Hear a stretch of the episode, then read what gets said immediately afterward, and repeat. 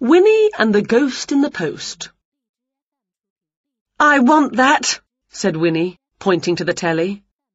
A smarmy vampire was lovingly holding up a pen in the shape of a mini broomstick. This pen can be yours, said the vampire. He seemed to be gazing straight into Winnie's eyes. Can it really? said Winnie. How's that, then? The vampire chuckled and winked. This pen is no ordinary pen. No, this pen doesn't need to be pushed over the paper. This pen will do the writing for you. Oh, that's wonderful, said Winnie, clasping her hands together. Isn't it wonderful, Wilbur? Just what I need. Wilbur wasn't listening. He was busy writing a shopping list. Eyes of newts. The vampire went on. This pen is the prize for our new poetry competition. Send in your poem, and we'll choose which of you will win the pen. Oh, said Winnie, jumping up. Where's a pencil? Where's a bit of paper? I've got to get poetic, and you've got to help me, Wilbur. Wilbur glanced at Winnie's feet. Then he wrote, Polish for boots. Winnie waved her wand. Abracadabra! Instantly there appeared piles of paper and stacks of pens. I'm all ready, she said. Now, what shall I put for my poem? I know! The cat sat on the mat. Wilbur rolled his eyes. A packet of tea. But it's true, said Winnie. Poetry should be about truth. You are a cat, and you are sitting on a mat. Winnie tried to write down cat and mat, but she couldn't even manage that.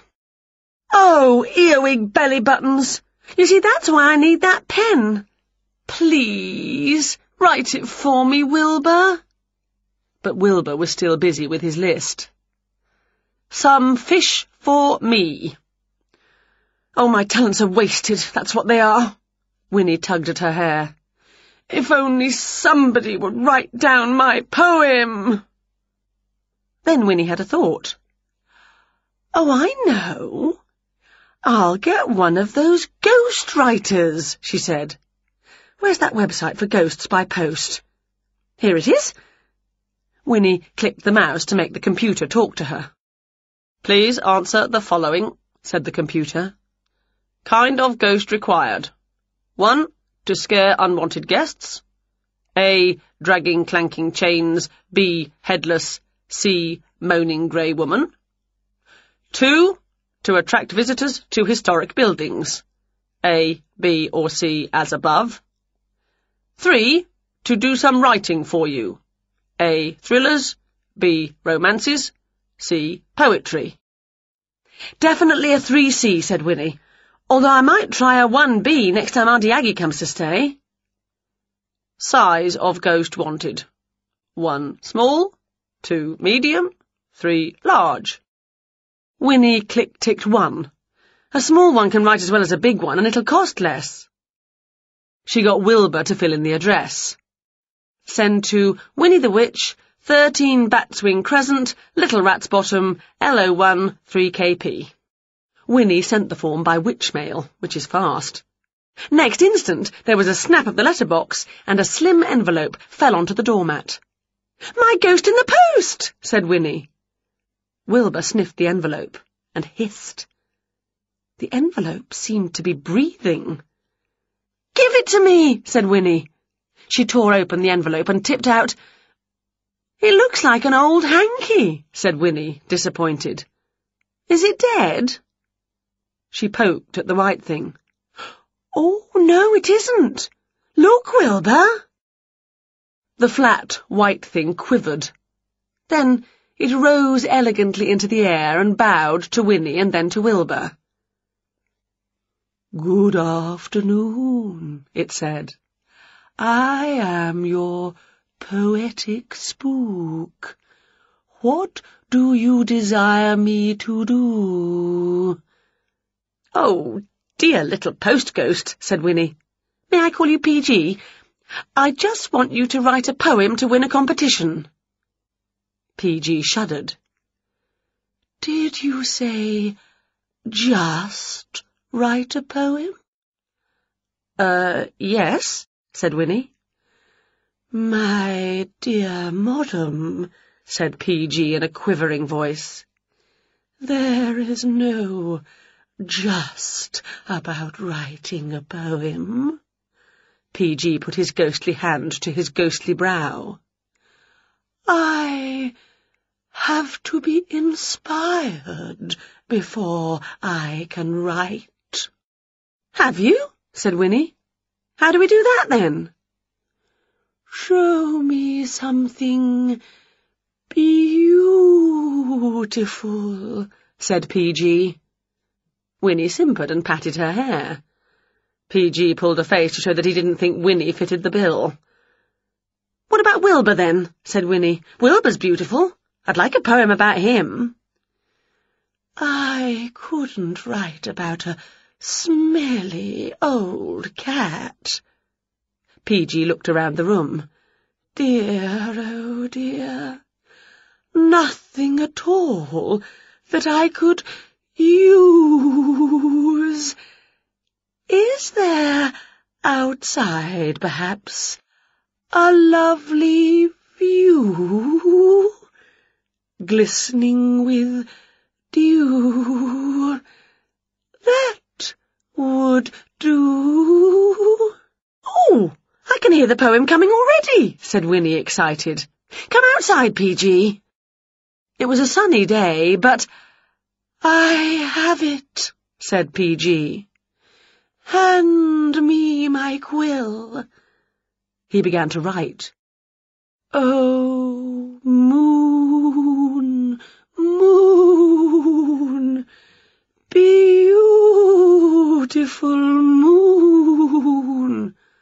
You sound like a cow with bellyache, said Winnie. The little ghost flounced. Sniff. I was going to go on with, You look like a silver spoon, but I can't create when I'm upset. I'm sensitive. I need ambience and atmosphere and appreciation to do my work. Oh, I'm ever so sorry, said Winnie. It's just that I haven't been to school and I don't know much about poetry. I'll shut up, shall I? So PG wrote about June, even though it was April, and a balloon, and a tune and Winnie tried very hard not to yawn. Meanwhile, Wilbur was ready to go shopping. Oh, wait, Wilbur, called Winnie. I've got to put my poem in the post, and PG's got to be sent back too, and I just need to go to the loo before we go. Oh, heck, poetry seems to be catching. Winnie stuffed the poem into one envelope and the ghost into another. Quick, let's get them posted. In the shop, Winnie and Wilbur looked at their shopping list, and it said, Oh, moon, moon, beautiful moon. Oh, Newt's nose drops, said Winnie. We've posted the wrong bit of paper. So Winnie and Wilbur went home, feeling cross. They slumped on sofas and switched on the telly. There was the vampire with the smile, just announcing, the winner of our pen competition is Winnie the Witch. Oh, oh, oh! Winnie was jumping up and down as if she'd got ants in her pants. I won! The vampire read the winning poem. Eyes of newts polish for boots, a bag of tea, some fish for me, swede for the stew, a smell fresh for the loo. It's those ooh sounds that make this a truly poetic poem, said the vampire. Well done, Winnie. Wilbur cleared his throat. He pointed a claw at himself. Oh, yes, said Winnie. You wrote that, Wilbur. But will you still let me use the pen? Pretty please? The first thing Winnie used the pen that writes on its own for was to write a poem for Wilbur. The fat cat sat on the mat. He isn't a bat, or even a rat. He is Wilbur, my cat, and I love him for that.